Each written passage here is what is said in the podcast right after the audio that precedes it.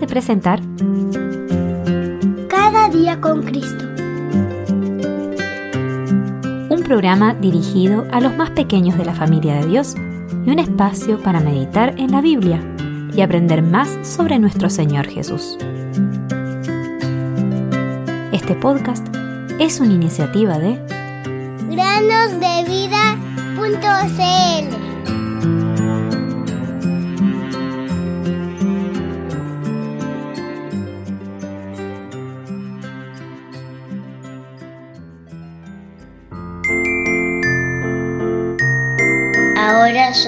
en el Señor, anden como hijos de luz. Efesios 5:8.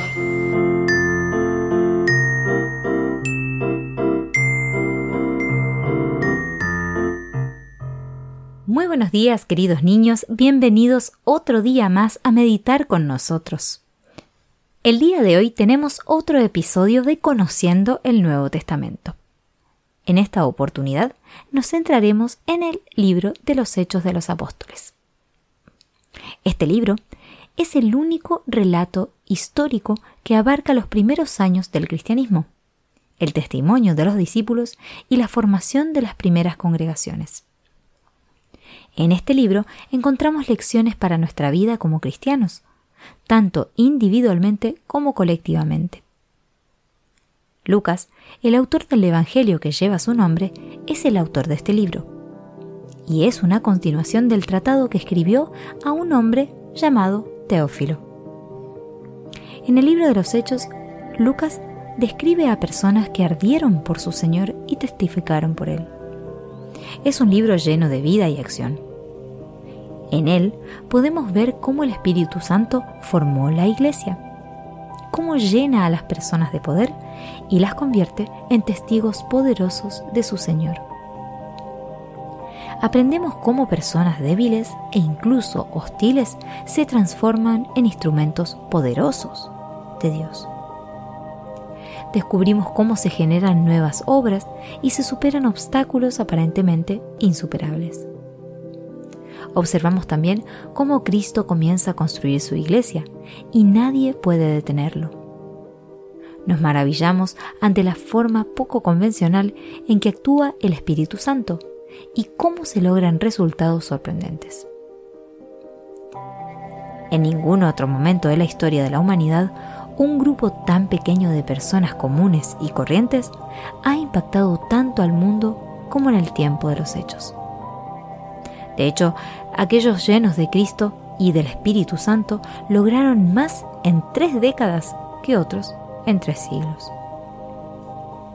El libro también muestra la oposición que enfrentaron los discípulos, pero a pesar de esto, el mensaje se difundió rápidamente. Los primeros cristianos practicaban el bautismo y la comunión, vivían en comunidad y actuaban de acuerdo a la verdad de la fe cristiana de manera intuitiva. Es importante tener en cuenta las enseñanzas de las cartas al interpretar ciertos detalles de los hechos. El libro de los hechos comienza recordando lo que Jesús comenzó a hacer y a enseñar. Capítulo 1, versículo 1. Y termina con el testimonio de las cosas concernientes al Señor Jesucristo. Capítulo 28, versículo 33. El gran tema del libro y su contenido es Cristo mismo. Guiados por el Espíritu Santo, los discípulos y apóstoles dan testimonio de lo que han visto y oído. El enfoque principal no es la verdad cristiana en sí, sino más bien Cristo. Aparte de la persona del Espíritu Santo, el libro de los Hechos se centra principalmente en dos siervos del Señor, Pedro y Pablo.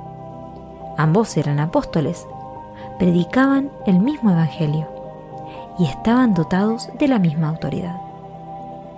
Los siguientes paralelos que te voy a comentar son sorprendentes. Ambos sanaron a una persona coja. Esto lo puedes ver en Hechos capítulo 3 versículo 1 y capítulo 14 versículo 8.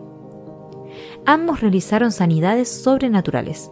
Busca en Hechos 5 capítulo 15 al 16, capítulo 19 versículos 11 al 12.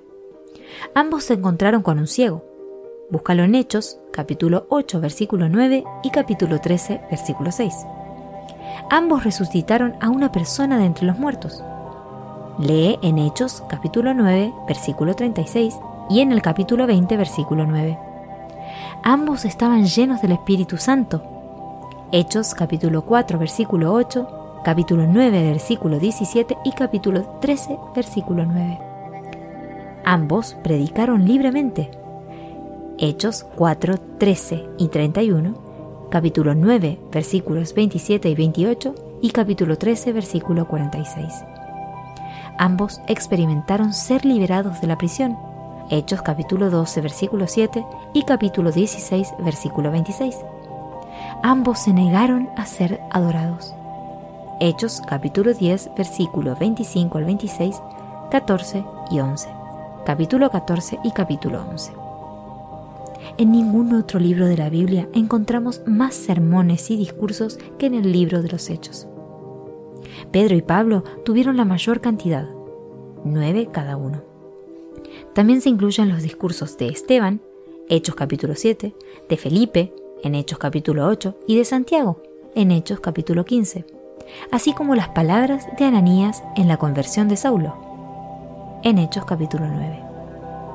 Muchos de estos sermones tienen un carácter evangelístico. Lucas no escribió sus dos libros como escritos sin conexos, sino que los organizó de manera ordenada y sistemática.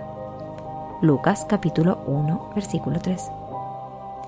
Una opción inicial es dividir el libro de acuerdo a los dos personajes principales.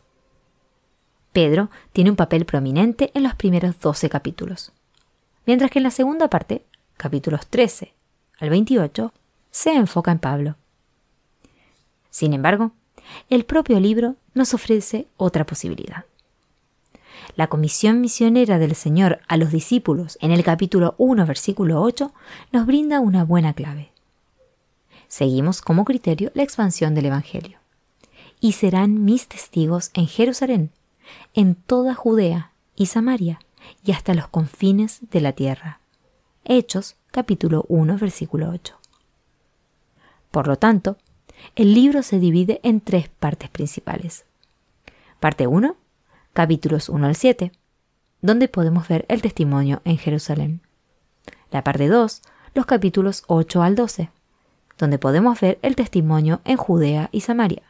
Y la parte 3, los capítulos 13 al 28, donde podemos ver el testimonio hasta los confines de la tierra. Los Hechos de los Apóstoles es un relato fascinante y te animo a leerlo para ver el poder del Espíritu Santo en los cristianos y cómo comenzó esta época de gracia en la cual vivimos, hasta la venida del Señor. Quiere Jesús que yo brille mientras que